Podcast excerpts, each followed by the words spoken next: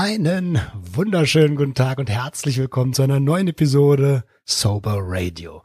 Ich freue mich riesig, dass du wieder eingeschaltet hast und wie immer haben wir einen ganz tollen Gast zu Start, äh, am Start. Diesmal ist es die liebe Cornelia Kost. Wir sprechen heute über das Thema Transsexualität und Abhängigkeit. Hallo Cornelia, schön, dass du da bist. Hallo Roman, danke für die Einladung. Sehr, sehr gern. Ich freue mich total. Wir haben eben im Vorgespräch schon mal so ein bisschen ein paar Punkte abgeklappert und ja, du hast wahrscheinlich mitbekommen, dass ich echt wenig Ahnung habe. Ähm, umso mehr freue ich mich über das Gespräch. Ich bin sehr neugierig und kann mir gut vorstellen, dass der ein oder andere Hörer oder die ein oder andere Hörerin auch nicht so wirklich weiß, was da, was da Richtung sexuelle Orientierung so los ist. Und bestimmt habe ich gerade bei dem Satz schon was falsch gemacht. Kannst du, äh, kannst du mir erklären, wie du zu der Thematik bekommen bist, wer du bist und warum im, warum du Experte für das Thema Transsexualität bist? Ja, zunächst mal bin ich äh, selber transsexuell, trans, äh, Transfrau und ähm, lebe jetzt schon seit äh, fast 40 Jahren als Frau. Bin also schon schon zu Zeiten, als das Transsexuellengesetz ganz neu war, ähm, transitioniert und äh, habe äh, dann äh, sozusagen Anführungsstrichen, wie das im Übrigen die meisten Transsexuellen machen, ein ganz gewöhnliches Leben in meinem Geschlecht geführt als Frau und habe versucht, mich da äh, durchs Leben zu schlagen. Ich habe äh, später die Gelegenheit gehabt, Psychologie zu studieren und, und habe dann, arbeite dann seit 1992 als Psychologin mhm. äh, in der Suchtkrankenhilfe. Das ist ja so der Aufhänger, äh, den wir hier gemeinsam haben. Ähm, war oder bin auch noch im Vorstand der Hamburgischen Landesstelle. Also ich habe mich äh, suchtpolitisch engagiert und ähm, habe hier in Hamburg eine Beratungsstelle für essgestörte Mädchen mit äh, entworfen und leite die auch seit äh, über 25 Jahren.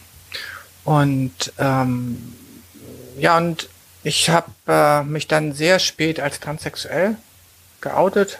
Das, das habe ich erst so 2017, 2018 gemacht, habe immer heimlich ähm, heimlich Transsexuelle beraten. Das durfte keiner mitbekommen äh, bei mir in der Einrichtung, habe Gutachten geschrieben und sowas in so einem geringen Umfang. 2007 habe ich dann eine Pause gemacht, weil ich auch von diesem Thema mal loskommen wollte.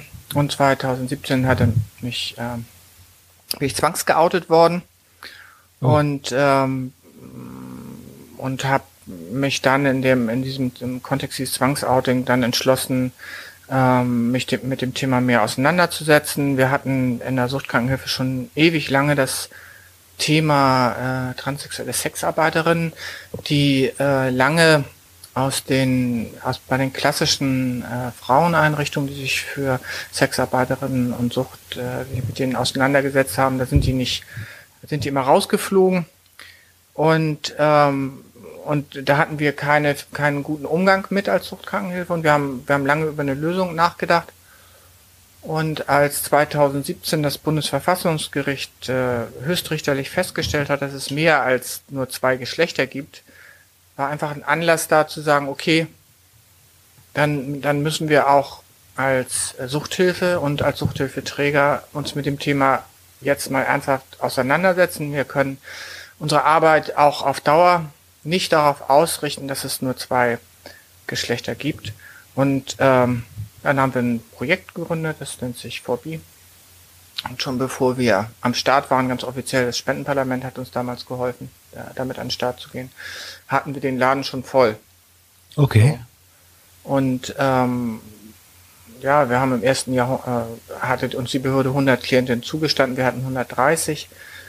Im zweiten Jahr hatten wir es verdoppelt, 260 und wir haben in diesem Jahr stand jetzt äh, im Juli äh, über 300 Klientinnen. Und da sieht man. Wow, wann ist es gegründet worden? Äh, wir, wir sind äh, 2018 haben wir angefangen. 2019 sind wir richtig am Start gewesen. Also wir sind jetzt im dritten Jahr. Und äh, da kann man sehen, wie groß der Bedarf ist. Ähm, ähm, zum Thema Geschlechtsdiversität beraten zu werden, in dieser Schnittstelle zur Sucht. Und das ist so ein bisschen mein Werdegang.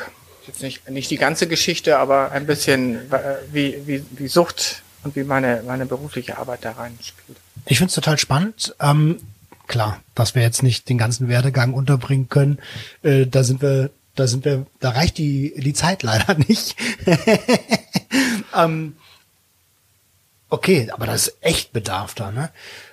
Ich habe es ja eingangs gesagt, ich glaube, ich glaube, gesellschaftlich haben sich sehr viele Menschen überhaupt noch gar nicht mit der Thematik auseinandergesetzt. Es sei denn, sie sind mittelbar oder unmittelbar selbst, ähm, ich weiß gar nicht, ob betroffen das richtige Wort in diesem äh, Kontext ist. Kannst du vielleicht ganz kurz erklären, was ist denn überhaupt diese Transsexualität? Also wirklich im Urschleim müssen wir, glaube ich, anfangen. Ja, das ist äh, jetzt erstmal gar nichts Besonderes. Ähm, es ist so, wir äh, vielleicht werfen wir einfach mal einen Blick, wie Geschlecht erfunden worden ist. also noch weiter. Ja, wir müssen, wir müssen einmal, einmal ganz von Anfang an anfangen, damit man versteht, warum Geschlecht was Diverses ist. Warum okay, sehr gern. die Welt nicht so binär ist, wie man sich das so vorstellen mag. Mhm. Und das liegt daran, dass äh, das Geschlecht haben mal die Einzeller erfunden vor zwei Milliarden Jahren. Äh, und zwar war das total schlecht. Wir, wir kennen das von den Viren hier, die, die, die teilen sich. Naja, bei den Viren ist es ein bisschen anders, aber gut. Bei den Bakterien, die teilen sich und äh, da ist immer der gleiche Gendatensatz da. Und das ist, wollen wir natürlich, also wenn wir uns in die, in die Haut schneiden, ne, einen Finger schneiden, möchtest du gern, dass da Hautzellen wieder wachsen. Also das Absolut. Ist, das ist etwas, was beim Menschen ganz gut funktioniert, aber es ist ganz schlecht, die äh, Bakterien, die es damals gab, die Algen, die, die haben sich gesagt, äh, verdammt, wir wollen irgendwann mal Soberradio machen. Wie machen wir, wie stellen wir das an, dass wir aus einem Einzeller ein Mensch werden? So, und der Trick, den die hatten, war, dass sie sich geteilt haben und nicht mehr zur ganzen Zelle wurden, sondern sich eine andere Zelle suchen mussten, um sich zu vermehren. Und das nennen dieses andere, das nennen wir heute Geschlecht. Mhm. Und die hatten drei Dinge nicht, die wir heute mit Geschlecht in Zusammenhang bringen. Die hatten keine primären Geschlechtsmerkmale, die Zellen waren noch nicht rosa und hellblau gefärbt. Ja. Die hatten keine Gehirne und sie hatten auch keine Geschlechtschromosomen. Und trotzdem mussten sie irgendwie mit dem Thema Geschlecht und auch mit Sexualität klarkommen. Ne, die hatten auch keine Nasen, um sich zu riechen oder sonst irgendwas zu machen, sondern sie mussten in der Ursuppe ein bisschen rumprobieren. Und diese und, und ob das eine binäre Geschlechter waren, wissen wir nur auch nicht so ganz genau. Und das sind Dinge, die immer noch beim Menschen auch noch funktionieren, weil wir entstehen bekanntermaßen aus Einzellern. Das heißt, äh, äh, äh, wir sind in äh, sowohl unserer sexuellen Präferenz kann das ein bisschen bunter zugehen und äh, in, in der Frage der Geschlechtlichkeit geht es auch ein bisschen bunter zu, einfach deshalb, weil geschlechtliche Vermehrung hat was mit Diversität zu tun, also mit Rumprobieren, mit Ausprobieren, mit Neukombinieren. Und ähm, wenn du den aktuellen Spiegel gelesen hast, mal ein klein bisschen Schleichwerbung hier für Printmedien. Äh, die sterben aus. da gibt es einen spannenden Artikel über die Diversität äh, menschlicher Körper. Und ähm, wir alle unterscheiden uns voneinander. Und es ist ja naiv zu glauben, dass wir uns in der Geschlechtlichkeit oder in der geschlechtlichen Wahrnehmung nicht auch erheblich auf einer körperlichen Ebene und auch vielleicht auch auf dem, wie wir es empfinden und wahrnehmen oder auch leben, nicht alle unterscheiden würden. Wir sind alle unterschiedlich. Und der, ähm, ich, es ist immer ganz schön, wenn du so Normalverteilungskurven äh, siehst, dann siehst du, wenn du nur die menschliche Größe nimmst, siehst du, dass es so Schnittmengen, so Überschneidungsmengen gibt, wo Mann und Frau nicht zu unterscheiden sind.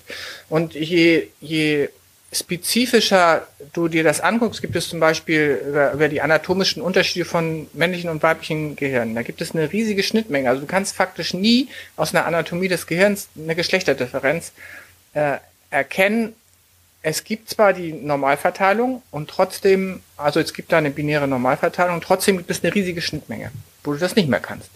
Und das, das, wenn du das auf Körper überträgst, dann ist es so, dass, äh, dass äh, Menschen in ihrer Geschlechtlichkeit sich zwar im Großen und Ganzen ganz gut in der Binarität wiederfinden, aber eine, eine große Anzahl von Menschen eben aber wiederum nicht.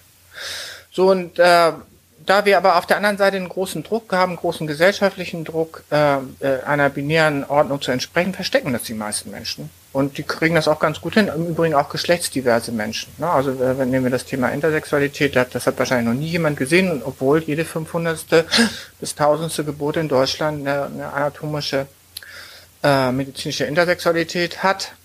Ähm, äh, und ähm, die Menschen versuchen einfach unsichtbar zu sein. Das ist für Transsexuelle auch so. Die versuchen äh, in ihrem Geschlecht zu leben und, und sind dann für, für äh, du bist wahrscheinlich schon ganz vielen begegnet, ähm, äh, sind nicht sichtbar. So und trotzdem gibt es sie. Und es, äh, es ist einfach nichts, nichts Geheimnisvolles an Trans zu sein, sondern es ist einfach nur so, dass die Biologie oder die, ja, dass die Biologie äh, das vorgesehen hat. Ne? Allein wenn du, wenn du Geschlechtsgenetik gibt, dann gibt es zwei wesentliche, sich nicht immer entsprechende Regulationskreise für geschlechtliche Genetik, ne? außerhalb von XX und XY. So dass, dass es auch auf der, also es gibt, gibt was weiß ich, gibt, gibt glaube ich, acht verschiedene Faktoren, die bei Geschlechtlichkeit, bei menschlicher Geschlechtlichkeit eine Rolle spielen. Really? Ich höre das erste Mal davon. Ich fühle mich gerade wie so ein Erstklässler, aber immer weiter gerne. Ja, ja, es, es, frag mich sowas.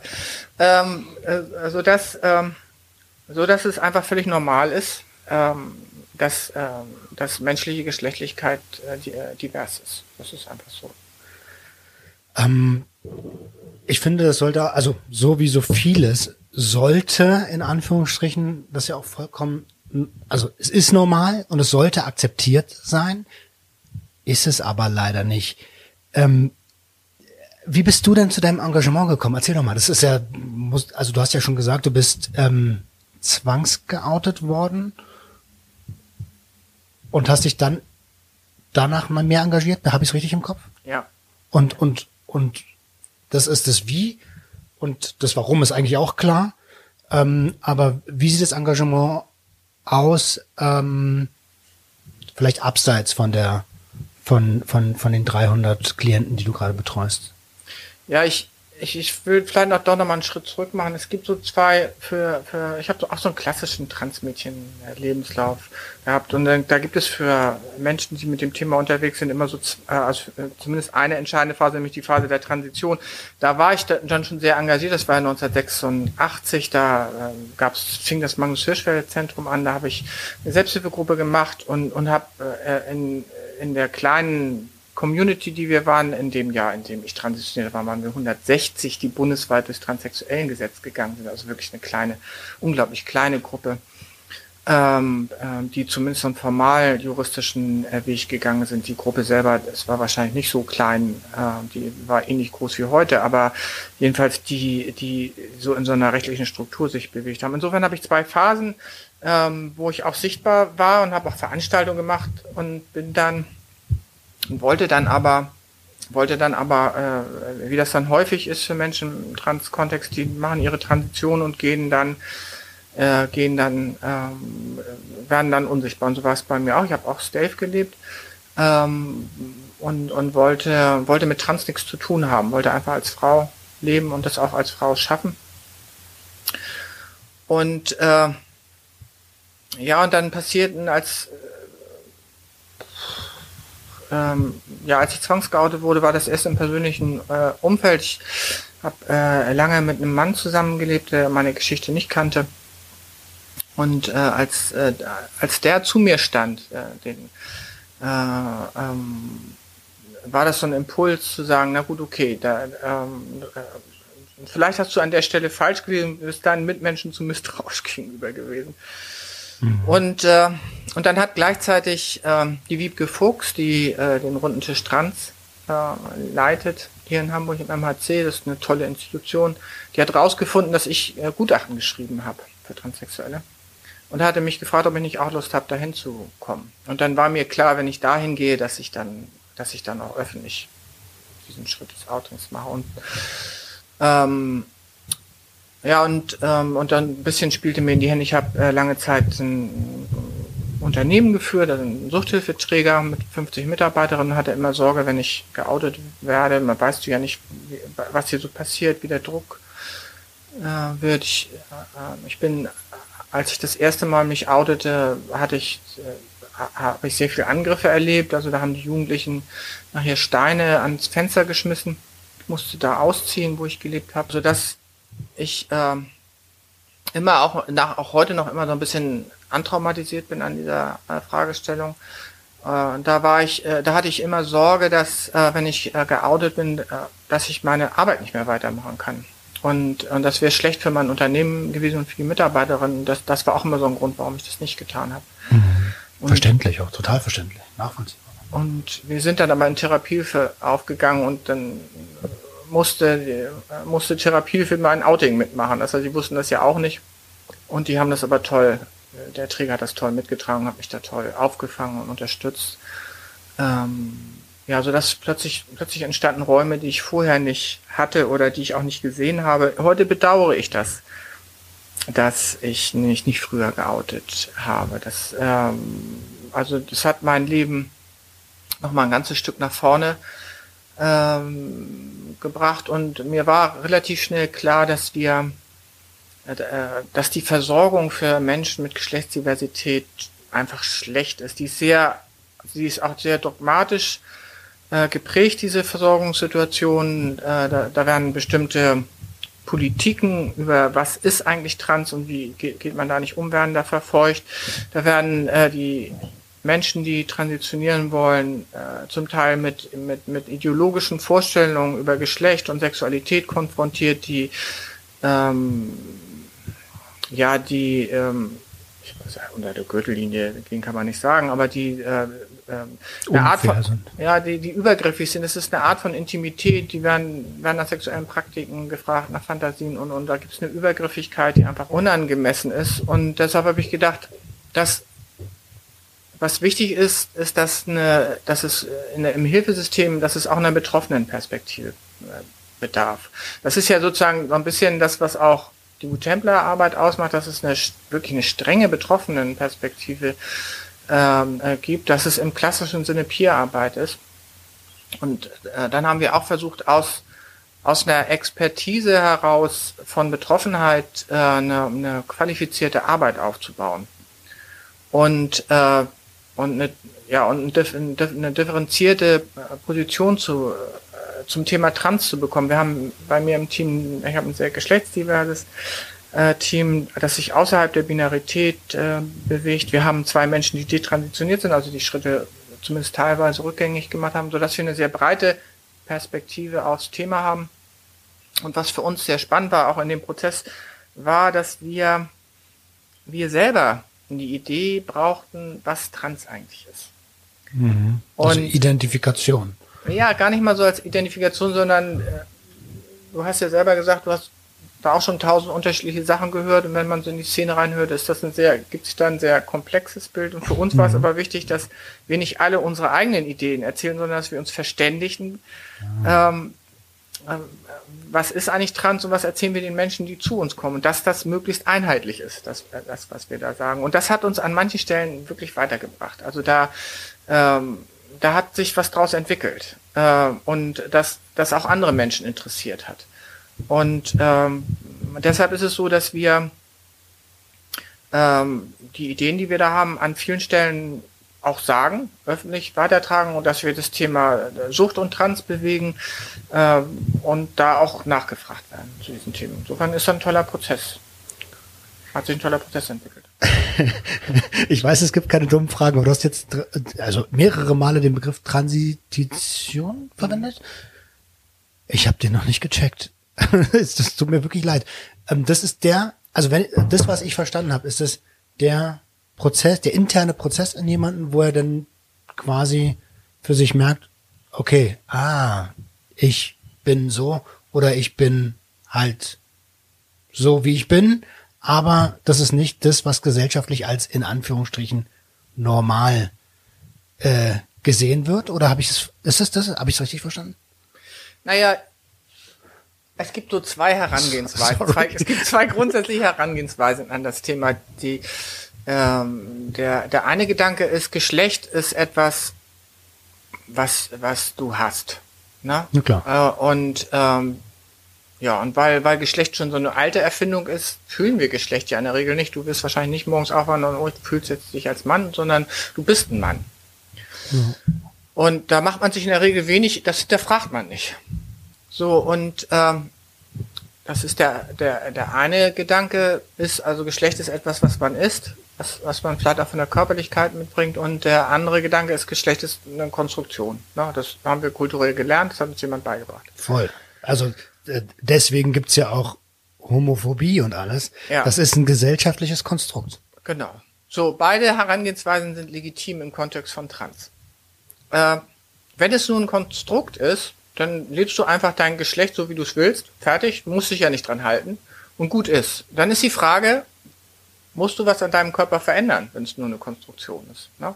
ja, und warum willst du daran was ändern? Dann kannst du natürlich sagen, okay, ich möchte gerne, äh, dass diese, dass, dass die Idee, die ich davon habe, auch von der, von der Umgebung anerkannt wird. Deshalb möchte ich da was verändern. Das wäre Ah, ich fange an zu verstehen. Nee, ich würde was verändern wollen, weil ich ja so bin, wie ich bin und dann dementsprechend auch ähm, Sex haben möchte, wie ich dann bin. Du bist zu schnell. Ich bin zu schnell, oh Du Gott, bist, oh Gott. du bist zu schnell beim Sex. Ja, ja, klar. Ich, Ja, der Punkt ist, ähm, das Entschuldigung, aber das gehört ja alles, dazu. Alles gut, alles gut. Ich habe hab sozusagen den ja auch schon den Ball hingeschmissen. ähm, es ist immer wichtig, wenn du über Geschlecht redest, den Sex erstmal, den, den kriegen Ganz- wir noch. ach so, der- ja der noch. kommt irgendwann, wenn's Ja, der soweit ist, kommt, der- zu der gegebenen kommt. Anlass. Nee, also alles gut. Du kannst, mit Sex kannst du dauernd dazwischen grätschen. Aber, ähm, aber Geschlecht und Sex sind erstmal zwei verschiedene Dinge. Und ich, nein, ich selber denke, ich selber würde es immer über die Körperlichkeit machen. Das heißt, du äh, hast eine Wahrnehmung von deinem, du hast eine innere Wahrnehmung, dass du ein Geschlecht hast. Jeder Mensch hat diese Wahrnehmung. So und in dem Moment, wo du merkst, bestimmte Merkmale deines Körpers passen gar nicht zu dem Geschlecht, das, das du selber wahrnimmst, das du hast, äh, dann entsteht auch eine Dynamik, äh, da was ändern zu wollen. Und, ähm, und ähm, wie gesagt, beide Ansätze sind richtig. Du kannst aus einer konstruktivistischen Sicht sagen, ich möchte äh, meiner eigenen Vorstellung von Geschlechtlichkeit und damit auch dem, was die Gesellschaft darüber denkt, dem entsprechen. Du kannst aber auch sagen, und das ist, trifft, würde ich sagen, die meisten Menschen, die zu uns kommen, machen das über die Körperlichkeit. Die merken einfach eher, da, da ist, äh, die spüren einfach, sie haben ein Geschlecht und der Körper passt da irgendwie nicht. also das Spiegelbild passt nicht zu dem, was man ist. Ja, das Spiegelbild auch, aber es ist meistens viel existenzieller. Also, dass man zum Beispiel sagt, bestimmte Körperteile, klar, auch wie, man kulturell sozial wahrgenommen wird, spielt da auch eine Rolle mit, aber es geht häufig über die Körperlichkeit. Und dann macht es auch Sinn, wenn du selber spürst, dein Körper passt gar nicht zu deinem Geschlecht, da stimmt irgendwas nicht. Du hast ja ständig, also ich würde immer sagen, ich bin als Mädchen geboren und seitdem ich auf der Welt bin, sagt mein Körper mir, äh, ich bin eigentlich ein Mädchenkörper. Du bist eigentlich ein Mädchen. So. Und da hat irgendwann mal ein Y-Chromosom was anderes kodiert und die, mit diesem Widerspruch le leben Menschen, die, äh, die trans sind. Ja, die, die haben eine bestimmte Grundinformation und, und ständig merken sie, dass da stimmt irgendwas nicht. Das fühlt sich nicht richtig an. Und dann ist es so, das hältst du eine Zeit lang aus. Na, und es, ich sehe Menschen, die das zum Teil 30, 40, 50 Jahre aushalten und dann vor mir sitzen und sagen, äh, liebe Frau Kost, wenn ich noch einen Tag so weiterleben muss, bringe ich mich um. Das ist so eine Dynamik, Trans kann eine Dynamik haben, muss es nicht haben, aber es kann so eine innere Dynamik ähm, äh, in, in Bewegung kommen, wo du diese innere Spannung nicht mehr erträgst. Und das, das sehe ich bei ganz jungen Menschen. Da, da habe ich manchmal Zwölfjährige und 14-Jährige, die sagen, sie haben schon, schon, schon, schon, was weiß ich, drei, viermal versucht, sich umzubringen, weil sie es einfach nicht aushalten können. Und äh, ja, und das ist so eine Dynamik, die du auch nicht stoppen kannst. Na? Also wenn, wenn du in so eine Dynamik kommst, kannst du nicht mehr sagen, nee, reiß dich mal zusammen oder äh, das denkst du dir aus oder äh, das hast du dir im Internet angelesen. Das ist so, glaube ich, das Ding. Jetzt kommen wir mit viel Interpretation. Ähm, was generell eine Schwierigkeit ist ähm, bei Identitäten, äh, aber auch bei psychischen Erkrankungen, dass die breite Masse das ja nicht sehen kann und deswegen nicht versteht. Würdest du da mitgehen? Ja, ich würde hier härter sein und strenger, ehrlich gesagt. Immer raus damit. Ich, ich, äh, ich denke, dass, ähm, dass wir einfach eine Geschlechterungerechtigkeit haben in dieser Gesellschaft, und zwar eine massive. Äh, das sehe ich äh, darin, dass die Gewalterfahrungen im Verhältnis 3 zu 1, also sexuelle Gewalterfahrungen im Verhältnis 3 zu 1 sind. Das heißt, dreimal mehr äh, Menschen, die weiblich gelesen werden, sind betroffen als, als die, die männlich gelesen werden. Es hebt sich übrigens bei Trans auf. Bei Trans gibt es diese Unterscheidung nicht. Also Transkinder egal wie sie geboren werden, ansortiert werden, erleben die gleiche Form von sexueller Gewalt. Äh, und wir haben an tausend Ecken Geschlechterungerechtigkeit. Und, und diese Geschlechterungerechtigkeit funktioniert nur, wenn, äh, in der Art und Weise, wie wir mit Geschlecht umgehen. Und, äh, und es gibt einfach so eine massive Abwertung von, von Weiblichkeiten. Mhm. Ähm, und, ähm, und das spielt schon, da, da, da, da hat es nichts mit Unsichtbarkeit zu tun, Unsichtbarkeit, sondern da, da stehen wir einfach, da stehen wir einfach immer noch, trotz allem stehen wir, und da, da, da, da, da haben wir auch als westliche Gesellschaft keinen Anlass, mit einer erhobenen Nase durch die Welt zu gehen, auf andere Kulturen zu schauen. Also diese, dieses Universum an Gewalt, mit dem ich konfrontiert bin beruflich, gerade wenn man Mädchenarbeit macht, ähm, dann, dann muss, muss man, müssen wir da viel strenger sein, äh, was Geschlechtlichkeit angeht. Und, und dann ist es natürlich eine Inf infam, wie mit geschlechtsdiversen Menschen umgegangen wird. Aber ähm, dieser Umgang mit Geschlechtsdiversität hat viel damit zu tun, dass geschlechtsdiverse Menschen fast immer Weiblichkeiten leben müssen. Also entweder, weil sie es, im Prinzip ja alle, weil sie es nicht wollen. Also sei es die Transjungs, die als Mädchen aufwachsen, und äh, dort diese Gewalt erleben und sei es dann äh, die Transmädchen, die die Weiblichkeit leben, auch leben müssen, weil sie auch nicht anders können und dann in so eben in diesen Strudel geraten. Und äh, und äh, und weil weil es eben verpönt ist, dass aus einer männlichen Perspektive Weiblichkeit gelebt wird. Ne? Äh, äh, Männer, die die nicht diesem dem Klischee entsprechen, die werden dermaßen abgewertet. Ähm, ähm, haben wir dieses Dilemma und dies, das zieht sich, das ist das Thema Trans sozusagen nur, das hängt hinten dran an dem, an dem eigentlichen Thema, dass wir patriarchale, gewaltvolle Verhältnisse haben in dieser Gesellschaft und, äh, und dann ist Geschlechtsdiversität sozusagen äh, das Thema, was auch mit dran, dran hängt, aber nicht per se für sich gesehen werden kann, sondern das musst du immer in so einem ganzen großen Kontext sehen. Mhm. Ich finde es persönlich mega spannend und mir wird auch gerade einiges klarer, ehrlich gesagt. Ähm, man denkt viel zu selten über die, über diese gesellschaftliche, gesellschaftlichen Dynamiken nach, ja, oder das ist ja, das ist ja auch ein Konstrukt, das in Anführungsstrichen das starke Geschlecht, alleine schon das Wording, ne, ähm, impliziert das ja und ich kann da aus eigener Erfahrung nur sprechen. Ich bin mir auch nach diesem Klischee aufgewachsen worden von meinem Großvater, nämlich du musst der starke Mann sein, du hast zu Hause, musst aufpassen auf deine Mutter, die ist 20 Jahre älter als ich. Sie andersrum wäre es eigentlich der Fall gewesen. Ähm, und, und da drückt man dieses Bild schon in kleine Kinder hinein, ne? Total. Also es ist immer witzig, wenn äh, der, wenn, wenn dem Thema Trans irgendwie so eine Art von Sexualisierung oder Druck äh, vorgeworfen wird in der öffentlichen Debatte. Tatsache ist, dass diese Gesellschaft massiv früh sexualisiert. Ähm, dass es eine, eine, eine wirklich breite sexualisierte Gewalt gibt. Also je nach Untersuchung ist es so, dass äh, 10 bis 20 Prozent aller äh, Menschen, die weiblich aufwachsen, sexualisierte Gewalt erleben, bis sie 18 sind. Und, äh, und gerade im Kontext von Sucht äh, ist es so, dass, äh, dass jede dritte Frau, die zu uns kommt äh, und im Kontext illegale Drogen ist bis zum 18. Lebensjahr wenigstens einmal vergewaltigt worden ist. Das ist die Realität, mit der wir uns jede dritte? auseinandersetzen müssen.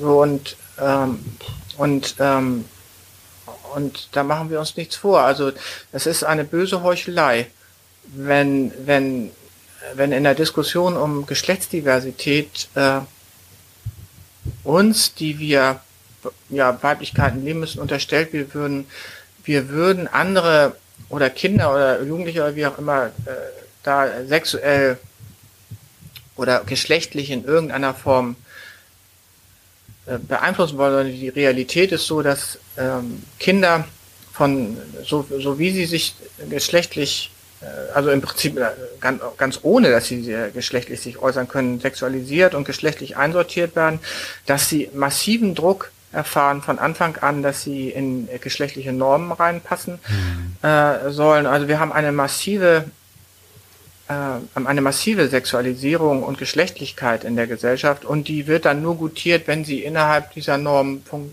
funktioniert und letztendlich ja zum Nachteil aller Geschlechter. Also die, wenn, wie du das schon sagst, wenn die Jungen äh, in diese in diese patriarchalen Strukturen reingezwungen werden, dann erleben sie in, äh, eine Art von Männlichkeit, die für die Jungs ja auch nicht gut sind. Mega ungesund. Bestes Beispiel ist ja, du hast es gerade gesagt, ähm, von früh, du kannst noch gar nicht denken, also jedenfalls nicht bewusst, und du hast aber schon hellblau oder rosa an. Du spielst mit Matchbox-Autos oder mit Barbies. Also da, da, da fängt's an, ne? Ja, ich sag gar nichts gegen Spielsachen und gegen rosa und hellblau. so, äh, weißt du, es, es geht gar nicht darum, es geht gar nicht darum, äh, dass Menschen nicht auch mit Geschlechtlichkeit also auch, ne, auch mit, äh, mit, mit Geschlechtlichkeit sich ausdrücken und dass das Kinder auch wollen. Also wir haben der, der, die entscheidenden Phasen sind immer so das Alter von drei bis sechs, wo die Kinder Geschlechtlichkeit entdecken. Und ich werde nicht vergessen, wie ich meine, wie ich mir gehofft habe, dass meine meine eigene Tochter, ich habe selber zwei Kinder, äh, gehofft habe, dass dass sie nicht in diese Klischees äh, reinkommt und ich ihr gern das Patriarchat erspart hätte. Und die Wahrheit ist aber, dass sie selber gerne mit Barbies gespielt hat und das, das war dann auch ernüchternd und dann ist es auch so. Also das ist dann mhm. auch okay. Ich finde, äh, da geht es auch darum, so, so ein bisschen Respekt vor diese, vor diese, von diesen, vor dieser Entwicklung zu haben. Wenn, wenn das eine tolle Sache ist, ja auch alles gut. So, es äh, muss aber eben auch möglich sein, dass es anders geht. Also ich weiß nicht, ob es, es gibt ja immer mal so Versuche, geschlechtsneutral zu erziehen und es würde viel Sinn machen, in, in der Frage von Geschlechtlichkeiten behutsamer zu sein. Das ist immer so der Tipp, den ich geben kann. Einfach, geht nicht darum, das wegzulassen oder irgendwie äh, in die andere Richtung dogmatisch zu sein, sondern einfach mit Geschlecht, mit Geschlechtlichkeiten behutsamer und freundlicher und äh, rücksichtsvoller umzugehen und dem der vor allem den Selbstaussagen äh, der jungen Menschen äh, dass man, dass man respektvoll mit den, mit, mit dem, was sie selber sagen, was sie selber empfinden, umzugehen hat und weniger versucht, mit einer, mit, mit einer totalen Massivität da reinzugrätschen und, und die Kinder in Kleider zu zwingen, die sie nicht anziehen wollen, äh, ihnen Spielzeug aufzuzwingen, mit dem sie nicht spielen wollen, sondern einfach versucht mitzugehen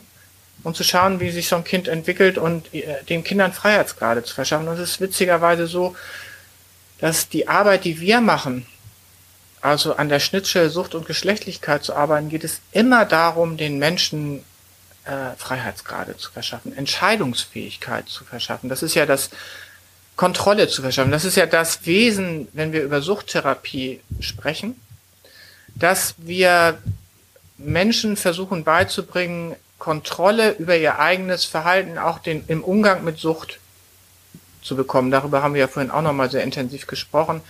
Äh, und das gilt auch für das Thema Geschlechtlichkeit oder das Thema Körper. Was wir versuchen, ist, um den Menschen, die zu uns kommen, ihnen, ihnen wieder ein Stück Kontrolle über ihren Körper zurückzugeben. Kontrolle über die Art und Weise, ob und welche Hormone sie nehmen wollen, äh, welche Teile sie gut finden oder nicht, wie sie, welchen, welchen Teilen vom Körper sie leben können und nicht. Und immer mit der Maßgabe, ihnen Freiheiten zu verschaffen. Mhm. Gar nicht mal sie in irgendeine Rolle zu drängen oder sie in irgendein Thema Trans irgendwo reinzudrängen oder irgendeine Idee zu haben, wie das denn sein soll.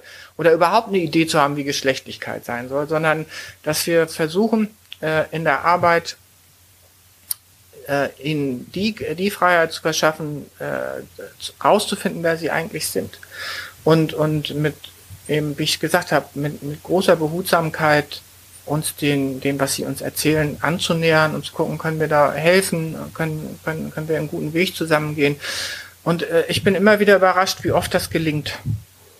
Und, äh, und dass, dass die Menschen schon bereit sind, auch zuzuhören und äh, mit uns zusammen einen guten Weg äh, zu finden und zu gehen. Und, und das ist eigentlich auch das Schöne. Und das ist ja im Suchtbereich genau das Gleiche. Ähm, dass Menschen die spannende Erfahrung machen, dass trotz der vielen Schwierigkeiten, die sie hatten, dass sie doch ein Stück weit Autonomie und Selbstbestimmung wiedergewinnen können und äh, und ähm, und auch über dieses Verhalten dann am Ende wieder ein Stück weit Kontrolle und eigene Entscheidungsfähigkeit bekommen. Und damit verbunden Selbstbewusstsein, selbstbewusstes Auftreten. Ne? Unbedingt, ja. Ähm, bis man da hinkommt, kann ich mir vorstellen, dass es gerade in der Jugendzeit äh, extreme Belastungen gibt. Womit haben Transmenschen in der, in der psychosozialen Welt zu kämpfen? Also in, in aller Regel ähm, leben äh, Jugendliche, ähm, die, die selber eine Geschlechtsdifferenzen erleben, äh, sind die massiven Druck ausgesetzt. Und nicht nur Druck, sondern auch in der Regel Gewalt. Und ähm, das ist das, was wir an, an allen Ecken und Enden sehen, dass, dass in der Schule, dass es dort massive Gewalt gibt, und zwar von allen Seiten, also von Seiten äh, des Lehrkörpers als auch von den Mitschülerinnen. Und das geht zum Teil schon ziemlich weit. Ich selber habe äh, zwei äh, Transpflegekinder, zwei Jungs, an denen, äh, bei denen ich das so, sozusagen alltäglich lebe. Und das ist tatsächlich nicht selten, dass sie auch im öffentlichen Raum, gerade wenn, wenn sie selber geschlechtlich uneinheitlich wahrgenommen oder, oder schwer einzusortieren wahrgenommen werden, dass dann, dass dann schon mal passiert, dass sie angefasst werden. Gefragt ist dann noch das harmlos, also wirklich angefasst werden, an die Brust gefasst werden und bist du Junge oder Mädchen.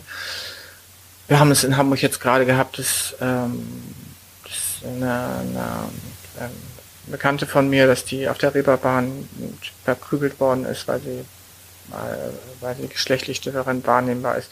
Also ähm, ich denke, da, da spielt es auch wieder damit, da spielt es auch eine große Rolle, wenn, wenn, wenn Menschen nicht stramm männlich wahrgenommen werden, dann, dann sind sie einfach sofort im öffentlichen Raum ich will nicht sagen freiwillig, aber äh, dann müssen sie damit rechnen, dass sie angegriffen werden. Das ist, wenn du als Frau durch die Straßen gehst, wirst du angegriffen. Und wenn du eben geschlechtlich uneindeutig bist und das bedeutet immer, dass du Weiblichkeit lebst, dann bist du, bist du, fällst du, in die, fällst genau in diese Kategorie und bist angegriffen. So, und das, das, das ist, findet an der Schule statt. Und das findet statt, wenn du in die S-Bahn gehst. Und äh, insofern hat es wiederum, kommen wir wieder damit zurück, dass Angriffe bei Geschlechtlichkeit viel damit zu tun haben, dass wir eine äh, patriarchal organisierte Gesellschaft haben. Und am Ende läuft es dann wieder darauf hinaus. Hm. Boah, ich stelle mir das gerade total. Also es, es wird ja oft gesagt, so an meiner Schule gibt es kein Mobbing, aber an jeder Schule gibt es Mobbing und das geht ja schon weit über Mobbing hinaus. Das sind ja einfach heftige Straftaten eigentlich. Ne? Ja, ich, ich will hier gar keine Schelte den Schulen gegenüber äh, betreiben, weil, weil, weil wir haben ja in Hamburg, äh, in Hamburg haben wir äh, den Aktionsplan geschlechtlicher und sexueller Vielfalt, sodass alle Behörden in Hamburg sich zu dem Thema äußern müssen, was gut ist mhm. und, und sich auch engagieren müssen an dem Thema. Da sind wir einfach ein Stück weiter und da, da ist auch viel Bemühen. Und auf der anderen Seite äh, musst du nur ähm, ja, musst du nur ins Internet gucken, wenn du mal, äh, schau dir die, äh, schau dir die Kommentarspalten an jetzt zu der, äh, zu der Transfrau, die da in, äh, in Olympia jetzt angetreten ist, ne, wie, wie, äh, wie da, auf welchem Niveau da diskutiert wird.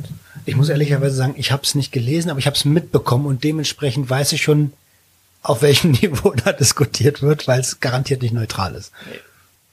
Ah ja, also psychische Belastung spielt dann eine ganz, ganz große Rolle und dementsprechend, ähm, dementsprechend versucht man natürlich auf Knopfdruck sich wahrscheinlich gute Gefühle zu machen und dieser Knopfdruck sind und da haben wir dann den den Zusammenhang zur zur, zur Suchthilfe wahrscheinlich oft ähm, Drogen in Anführungsstrichen psychotrope Substanzen, ne? Ja, erstaunlicherweise ist das, spielt das gar nicht so die zentrale äh, Rolle im Kontext Geschlechtsdiversität. Äh, Im Moment ist es so, dass äh, selbstverletzendes Verhalten eine ganz zentrale Rolle spielt. Es ist tatsächlich so, dass, dass es mittlerweile fast den Umkehrschluss gibt, dass wenn Jugendliche sich selbst verletzen, dass dann fast schon der, äh, der Schluss zu ziehen ist, äh, da läuft das irgendwas mit der Geschlechtlichkeit. Da ist ein, da ist ein Geschlechterthema. Es äh, ist fast schon eine kleine Leitdiagnose äh, geworden in dem Bereich. Also ähm, da äh, bei, bei Geschlechtsdiversität der Körper und die Körperwahrnehmung eine zentrale Rolle spielt und, ähm, und einfach so eine Spannung, eine innerkörperliche Spannung äh, da ist, ähm, äh, wird die im Moment tatsächlich überwiegend über äh, selbstverletzendes Verhalten ausgelebt und dann in der Konsequenz auch auch häufig als äh, Komorbidität, Suizidalität. Das mhm. geht auch relativ schnell, weil in, dass die Eltern unterstützend sind oder dass man überhaupt in einem unterstützenden Umfeld ist, das ist eher selten und gering. Die haben in der Regel äh, eher äh, sehr viel Druck und, und das ist auch so, dass durch den Kirabel-Prozess in äh, Großbritannien ähm, einfach nochmal ein enormer gesellschaftlicher Druck entstanden ist. Es gibt ja auch, ein feministisches Spektrum, das im Moment sehr schießt gegen ähm, die Behandlung von unter 18-Jährigen. Und äh, ja, und insofern ist es tatsächlich so, dass wir substanzinduzierte Süchte zwar auch sehen, aber äh, du weißt das ja selber, dass, da spielen Latenzen eine große Rolle. Wir sehen die Menschen ja relativ äh, jung, so der, der, die Spanne, die wir vor allen Dingen sehen, ist 18 bis 25, unter 18 ist doch eher selten weil die meisten versuchen, das Thema vom Acker zu bekommen. Also die versuchen mhm. es zu mhm. verdrängen. Mhm. Die unter 18 Wie du ja selber auch gesagt hast, dass du eine Zeit lang mit dem Thema abschließen wolltest. Ne? Ja, das ist einfach so, du, du hoffst immer, dass es weggeht. ja, also es ist irgendwie so, mit meinen 35 jetzt kann ich darüber lächeln, so, aber als Jugendlicher, klar, das wird, das wird schon weggehen. Morgen ist weg, so nach dem Motto, ne? Ja, genau, das versuchen tatsächlich die meisten Menschen mit einem Trans-Hintergrund hoffen, dass es weggeht irgendwann mal, wenn sie aus der Pubertät raus sind oder so. Und, und äh, versuchen es irgendwie, irgendwie damit klarzukommen, sodass wir tatsächlich die meisten Menschen erst sehen, wenn sie erwachsen sind, wenn sie es nicht mehr aushalten können. Leider dann an einem sehr, was heißt leider, aber ähm, wenn, wenn früher inter, äh, interveniert werden würde, wäre einfach noch, ja, wären einfach noch mehr mehr, würde, würde man den Menschen möglicherweise mehr Leid ersparen können. Aber die Entwicklung geht im Moment in eine andere Richtung. Also der Druck auf die Jugendlichen, der, der wird im Moment größer. Wir, wir erleben das in Polen und in Ungarn, also in Mitgliedsländern der Europäischen Union, dass, äh, dass sich die Gesetzeslage verschärft. Und, ähm, und in Deutschland ist es eben auch so, wir, wir haben einen gesellschaftlichen Rechtsdruck, das wäre naiv, den nicht zu sehen. Und, äh, und wie diese Entwicklung hier weitergehen, das werden, werden wir sehen. Also man muss sich, muss sich nur vorstellen, angesichts dieser fürchterlichen, äh, dieser fürchterlichen Gefahr durch Corona, dass, dass, dass es eine so große Gruppe von Menschen gibt, die sich nicht impfen lassen will, äh, das, das muss einfach zutiefst zerstören und äh, Angst machen. Gibt es äh, ja Stellen, an die ich mich wenden kann? Du hast ja schon gesagt, du führst eine dieser Stellen. Ich denke, ganz egal, wo du bist, du hast immer eine gute Chance, ähm, eine gute Chance, ähm, auf Menschen zu treffen, die helfen. Und äh, ich selber ähm, selber bin, bin ja in Schleswig-Holstein auch verortet und, äh, und arbeite, engagiere mich da so ein bisschen in der äh, im Heimatverein und ähm, auch in so einem ganz konservativ-bürgerlichen Umfeld und, ähm, und das ist so, dass da, dass, dass man gar nicht immer so die Sorge haben muss, dass alle Menschen das so ein Scheiße finden, sondern die, die meisten Menschen wissen auch, dass das mit dem Leben nicht so einfach ist und dass, äh, dass wir alle unterschiedlich sind und, und dass wir da alle unser Päckchen zu tragen haben und und, und es ist jetzt gar nicht per se so, dass, äh, dass man grundsätzlich sagen kann, wenn man jetzt in Bayern ist, werden, werden die Bedingungen jetzt so viel schlechter oder auf dem Dorf und die in der Stadt sind, sind ganz anders. Das, das ist eher komplex und es hat, hat immer mit beiden Seiten zu tun. Deshalb bin ich, bin ich immer dafür für ein Stück weit Offenheit. Mhm. Das ist auch der Grund, warum ich mich geoutet habe, einfach um die ein Stück weit Normalität zu zeigen, dass Trans einfach etwas ganz Normales ist und, und nichts, nichts Bedrohliches und Gefährliches. So und äh, und äh, was ich immer empfehlen kann, das gilt für Sucht wie für Trans, hol dir mhm. Hilfe. Ja? Hol dir Hilfe, genau. Genau. Und das ganz schlicht und äh, da gibt es eine ganze Menge Adressen und äh, ähm, ein, eine, eine guter Tipp ist die Deutsche Gesellschaft für Trans- und Intersexualität, DGTI. Da gibt es äh, in allen Bundesländern Ansprechpartnerinnen und äh, die sind telefonisch oder per Mail zu erreichen. Das geht ruckzuck und die wissen in der Regel, wer vor Ort da hilft und, äh, und, äh, und ansprechbar ist. Und das ist auch echt immer ein guter Tipp. Möglichst wenig auf eigene Faust machen, sondern sich Hilfe suchen, Gleichgesinnte äh, suchen. Wie gesagt, das ist bei, das funktioniert bei Sucht super toll. Na, wenn du die Hilfe holst und bei Trans auch. Perfekt. Die Nummer, die hätte ich gern, damit ich sie nachher in die Shownotes reinpacken kann, damit jeder, der die Episode hört, genau die Nummer auch finden kann, falls jemand in seinem Umfeld ist, der gerade die entsprechende Hilfe sucht. Noch besser wäre natürlich ein Link, ne? Telefonnummer und Link packen wir unten in die Shownotes hinein. Vielen lieben Dank dafür. Ähm, Cornelia, ich, ich würde schon zur letzten Frage kommen. Ähm, auch wenn ich bestimmt noch tausend Fragen hätte, die ich aber einfach off Mike vielleicht gerne mal stellen kann, wenn ich darf. Ähm, was müsste denn passieren, damit äh, die Sucht Selbsthilfe in Deutschland auch für transsexuelle Personen offener wirkt, Strich, Schrägstrich wirkt? Ähm, und welche Hürden haben wir da aktuell? Also äh, Sucht Selbsthilfe ist ein komplexes Thema, kannst ja. du dir ja denken. Ähm, die, die Sucht Selbsthilfe ist ja in, in Deutschland sehr auf das Thema Alkohol fokussiert und substanzinduzierte Süchte und äh, vertritt, was ich auch gut verstehen kann, einen abstinenzorientierten Ansatz. Mhm. Äh, womit äh, die Sucht Selbsthilfe eine lange Tradition und letztendlich auch eine gute Erfahrung, gute Erfahrung gemacht ha hat. So und äh, auf der anderen Seite ist es so, dass äh, die Communities, also dass einmal die, das Konsumverhalten sich geändert hat in den letzten 20 Jahren. Ähm, das habe ich ja versucht schon am selbstverletzenden Verhalten deutlich zu machen. Da gehören Themen wie Erstörungen äh, dazu. Das heißt, das, was äh, Sucht ist, hat, unterliegt einer gewissen Dynamik. Und es ist so, dass, äh, dass diese Selbsthilfestrukturen gibt es nach wie vor. Also ähm, und zwar in einem, in einem relativ breiten Umfang.